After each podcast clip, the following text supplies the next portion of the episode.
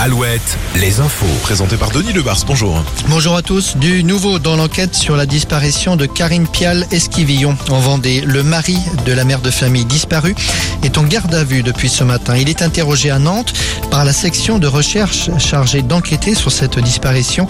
C'est le suspect numéro un depuis le début de cette affaire. Selon lui, sa femme a quitté le domicile familial le 27 mars dernier. Les gendarmes avaient été alertés une semaine plus tard. Une perquisition est en cours.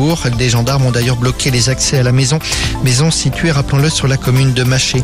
Le BRGM, le Bureau de recherche géologique, doit publier cet après-midi une nouvelle carte sur la situation des nappes phréatiques. Christophe Béchu, le ministre de la Transition écologique, a affirmé ce matin que les deux tiers des nappes se situent sous la normale.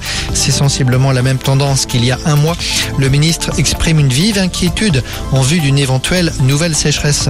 Notez d'ailleurs que le Maine-et-Loire, le département de Christophe Béchu, justement, passe en alerte de vigilance, une alerte qui concerne l'ensemble du département. Pas de restrictions concrètes pour l'instant, mais la population est invitée à limiter sa consommation d'eau. À propos, c'est à la question de l'eau que sera consacrée l'émission Le Monde de Jamy ce soir sur France 3.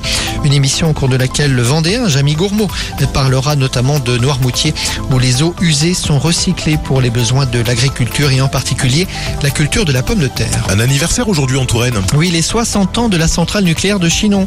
La première unité avait été mise en service le 14 juin 1963. Une première unité inactive aujourd'hui et depuis longtemps.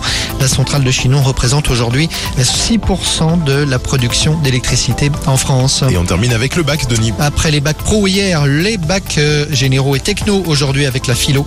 La philo qui n'a plus le même impact qu'avant et qui n'occasionne pas la même pression. Pour la plupart des lycéens, c'est plié. Voilà pour l'info. Très bonne journée sur Alouette.